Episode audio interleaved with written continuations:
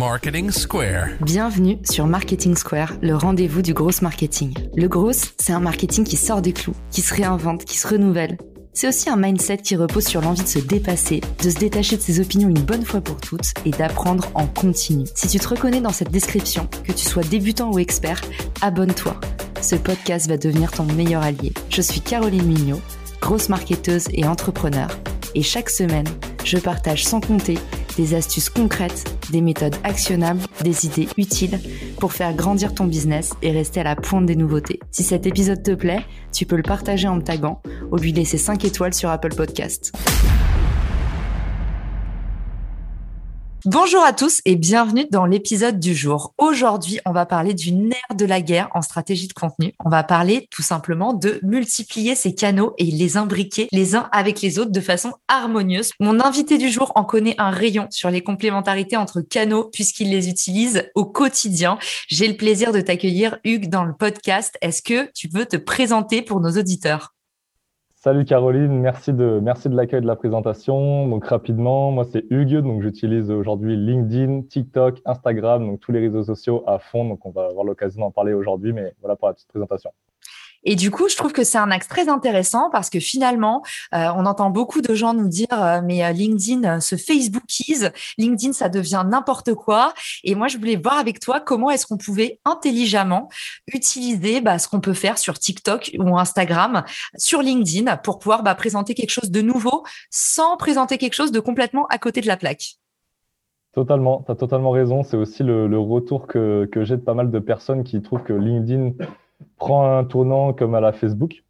Donc euh, là, c'est les grandes questions du moment.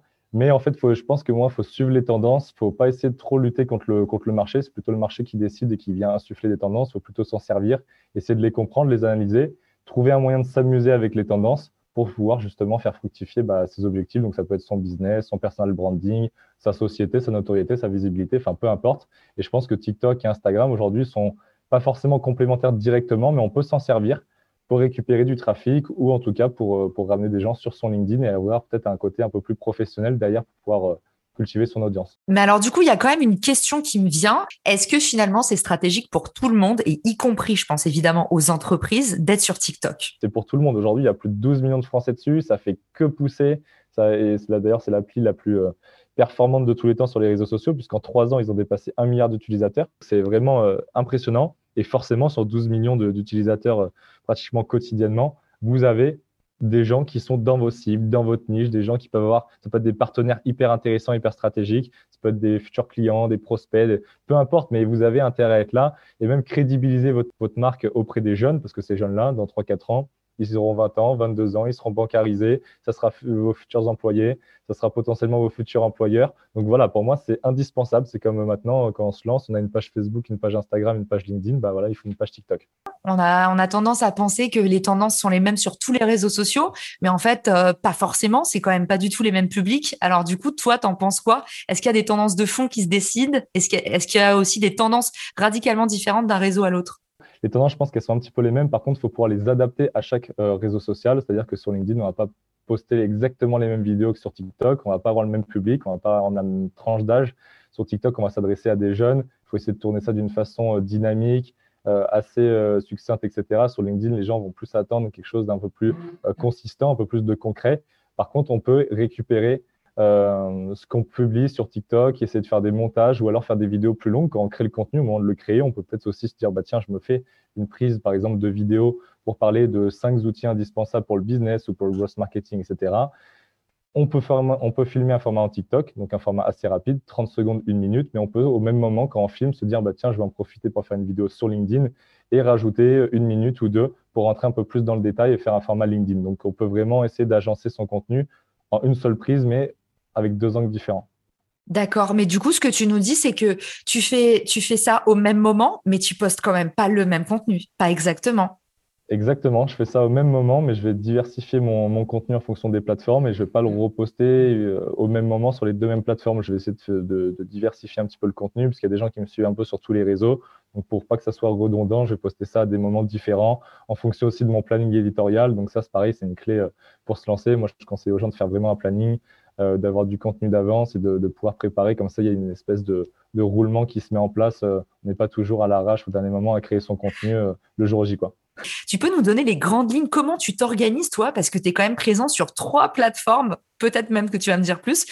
comment tu gères ça? C'est quoi ton, ton calendrier éditorial à toi? Souvent, ce que je fais, c'est qu'au début de ma journée, euh, je passe sur tous les réseaux sociaux pendant 15-20 minutes et j'ai mon cahier euh, toujours sur mon bureau où je viens prendre déjà des notes. Euh, donc, j'ai une page TikTok, une page Instagram, une page LinkedIn, une page newsletter où je viens prendre des notes sur des idées que je vois passer, crédites sur des forums, sur des Américains, sur, voilà, sur même la communauté française, des choses que j'aime bien, des sujets qui ont bien marché, où je vois qu'il y, a une vraie attente de la communauté, il y a des questions qui, sont posées je me dis que là, il y a un sujet qui est intéressant, où moi j'ai mon propre avis, j'aimerais bien aussi en, parler. Donc je prends mes notes. Et, euh, après, j'essaie de répartir ça dans, mon planning éditorial, de dire, bah, tiens, cette vidéo, je vais la placer tel jour. Euh, donc je vais en parler sur TikTok et sur Instagram. Je vais faire la même vidéo que je vais dupliquer euh, parce qu'on a un format vidéo.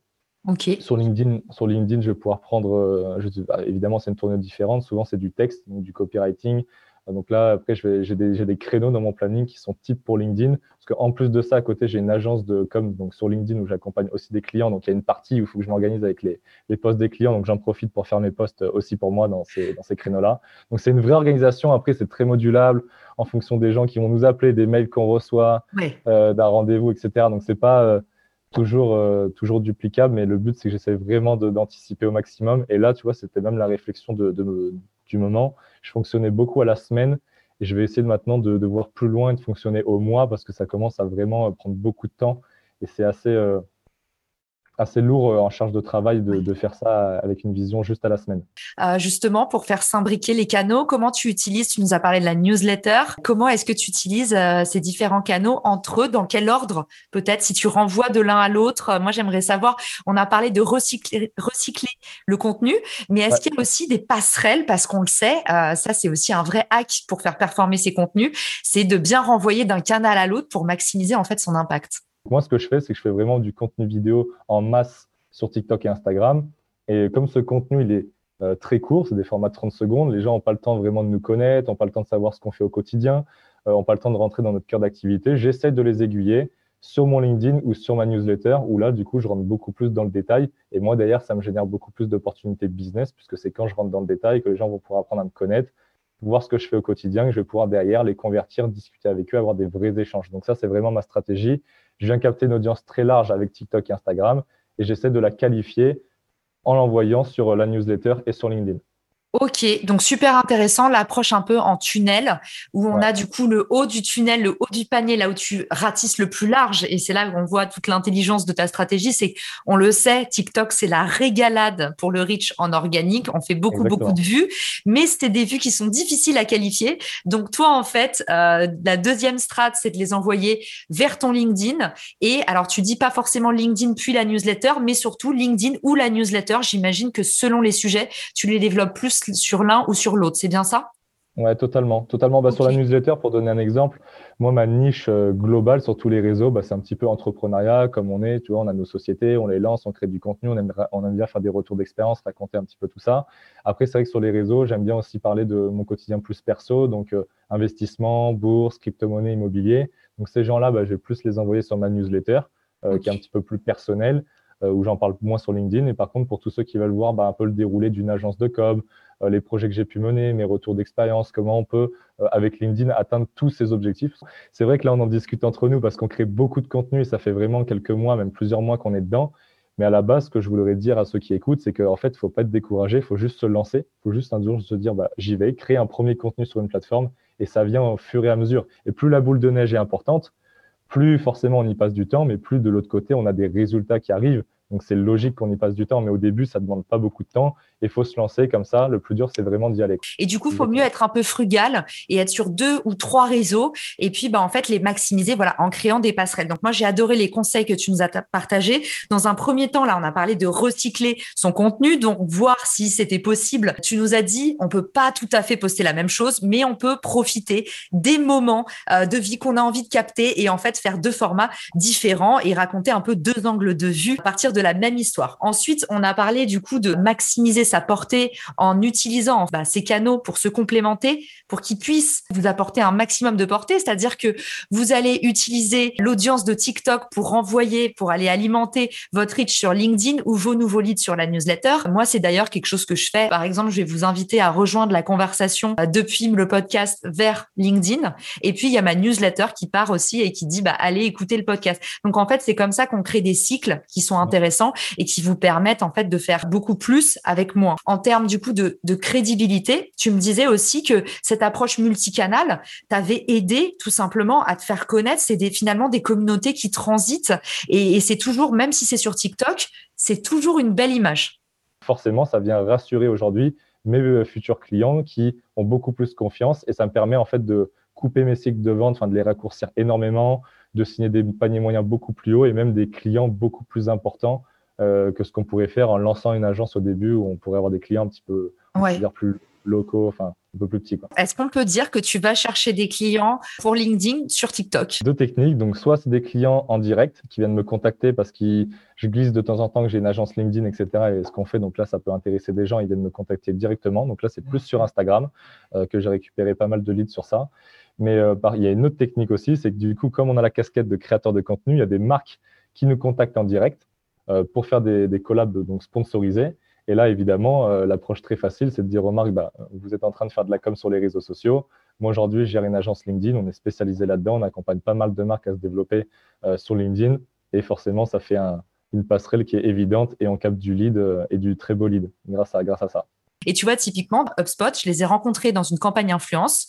Ils m'approchent en tant que marque personnelle Caroline Mignot. En fait, c'est à ce moment-là que j'ai dit, bah, en fait, Caroline Mignot, elle travaille chez Richmaker et Richmaker, il peut vous aider à créer du contenu, à faire des livres blancs. Donc, euh, voilà, pour ceux qui nous écoutent, bâtir votre marque personnelle, en fait, c'est un puissant levier pour aller négocier des partenariats tout court.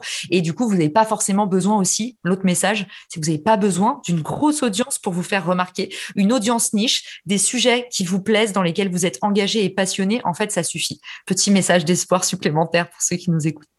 Je te rejoins à 200% et il y a même quelque chose qui me vient pendant qu'on discute, et c'est là où j'aime bien ce format discussion, c'est qu'en fait, même quand tu fais du personal branding, je trouve que ça t'amène une seconde verticale euh, à ta société. C'est-à-dire que quand tu as une société, tu n'as pas forcément une tête d'affiche, un personal branding, bah, tu as forcément ton positionnement, tes valeurs, euh, est-ce que tu vas communiquer qui vont attirer du client. Quand tu as un personal branding, moi, je vois, il y a des gens qui aujourd'hui travaillent avec Link, donc notre agence, parce que ils aiment bien mon personal branding, ils aiment bien mes valeurs, ce que je communique, ce que je renvoie, mon optimisme, ma joie de vivre, etc. Et puis je les ai approchés, on a déjà échangé. Donc en gros, ils travaillent plus avec Hugues qu'avec l'agence, mais ça c'est intéressant. Alors, tu as un petit peu un biais derrière euh, qui est gênant, c'est-à-dire que bah, l'agence dépend un peu de mon image, certes, mais ça permet de capter aussi des clients qui ne seraient pas forcément venus de base sur l'agence, mais qui viennent en fait parce qu'ils aiment euh, ta personne. Et toi, toi, c'est pareil. Toi, Caro, tu es hyper présente sur LinkedIn. Je pense que tu as énormément de gens qui, euh, qui t'apprécient, qui aiment ta façon de voir les choses, ton dynamisme et tes conseils. Et je pense qu'il y en a plein qui en fait ont envie de bosser avec Richmaker parce que c'est Caroline et peut-être pas forcément euh, Richmaker en direct.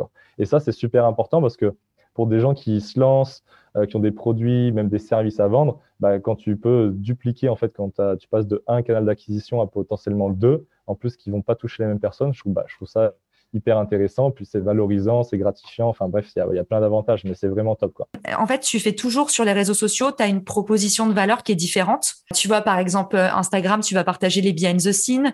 Euh, sur LinkedIn, tu vas faire euh, une tribune, un papier d'opinion. Et puis sur, sur TikTok, tu vas mettre une connerie team building, par exemple. Et en fait, c'est ça qui est important, c'est de développer plusieurs volets. Est-ce que tu as d'autres exemples de gens autour de toi, autour de nous, qui font ça pour peut-être inspirer ceux qui nous écoutent à aller chercher des nouvelle synergie Ouais, totalement. Alors, j'en ai pas 200, euh, mais je peux t'en citer 3-4. Euh, la première qui me vient, bah, c'est pareil, Caroline Jurado.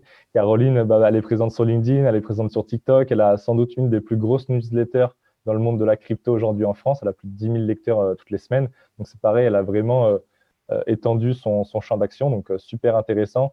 Et je discute souvent avec elle et c'est vrai que de voir cette, cette fonction multicanal, c'est hyper puissant. Après, il y a Clément Vanier euh, qui, a bientôt un million d'abonnés euh, sur TikTok, qui est le plus gros dans la niche, dans notre niche un petit peu business marketing sur TikTok en France, qui est présent sur Instagram, qui est présent aussi sur LinkedIn, qui a une agence du coup euh, spécialisée sur en gros, ils accompagnent les marques bah, sur, sur, TikTok à se développer. Donc ça, c'est pareil, ils captent du lead bah, via son personal branding en un, c'est le plus, c'est le plus puissant. Et en plus, ça justifie du coup sa crédibilité pour derrière accompagner les marques. Et après, pareil, il y a Market Damp. Donc ça, c'est Lucas Dampérou. Euh, qui est pareil, présent sur TikTok, sur Instagram et euh, sur LinkedIn, et en plus qui travaille aussi dans une agence de, de com spécialisée sur TikTok, euh, donc chez Slick, pareil, dans le, dans le, même format. Donc, c'est des créateurs à qui je pense tout de suite qui me viennent, qui sont présents sur, sur plusieurs canaux et c'est hyper puissant. Trop bien. Eh ben, merci beaucoup de m'avoir accompagné dans cet épisode riche en enseignements. Et c'est vraiment euh, quelque chose qu'on ne fait pas assez, en fait. Je vois beaucoup de gens travailler leurs canaux comme si c'était des organes indépendants. Alors que euh, ce qui est surpuissant, c'est de créer des synergies. Et en fait, euh, c'est des maillons d'un même système. On placera tous les liens des créateurs que tu viens de mentionner. Je pense que vous l'avez compris. Mais au cas où, quel est le meilleur moyen de te contacter, Hugues? Alors, le meilleur moyen, ça reste LinkedIn parce que déjà, vous pouvez me trouver sous Uctrijas. Je réponds assez euh, souvent aux messages. J'en ai pas 400 euh, par jour, donc c'est quand même euh, plus simple d'échanger de, avec les gens. Donc, ça reste le, meilleur moyen pour me contacter. Mais sinon, ils peuvent me trouver sur Instagram ou sur TikTok. Mon pseudo, c'est French Startupper. Donc, pour ceux qui veulent. Qui veulent aller regarder. C'est pas une blague. C'est pas une blague. C'est son vrai nom. En tout cas, merci beaucoup, Hugues, et je te dis à très vite. Ciao. Merci beaucoup, Caroline. À plus. Si t'as écouté jusqu'ici, c'est certainement que cet épisode t'a plu. Ce podcast est rendu possible par Richmaker, le Tinder du B2B comme on l'appelle. C'est une plateforme que j'ai lancée et qui permet d'identifier des partenaires compatibles en fonction de ton business. En gros, dis-moi quels sont tes objectifs marketing et je te dirai qui va t'aider à les dépasser au sein de ton écosystème. Pourquoi aller chercher ses clients un par un quand on peut placer sa croissance en pilote automatique? Mettre en commun ses ressources, décupler son impact, mutualiser ses coûts. Après dix ans à travailler en marketing entre New York et Paris, je me suis rendu compte que la pub était devenue un réflexe tristement automatique. Pourquoi est-ce qu'on baserait notre croissance sur des modèles qui nous placent en compétition les uns contre les autres? Et toujours au profit des mêmes acteurs. Le vivant, qui est quand même notre ancêtre de plusieurs milliards d'années, nous enseigne que ceux qui prospèrent sont pas les plus forts, ce sont ceux qui collaborent le plus. Et si c'était pareil dans le business? Pour découvrir l'immense pouvoir du co-marketing, j'offre des contenus que tu trouveras nulle part ailleurs sur richmaker.com, onglet Académie. Plus d'excuses, passe à l'action et à très vite sur Marketing Square, le podcast du gros marketing. Marketing Square.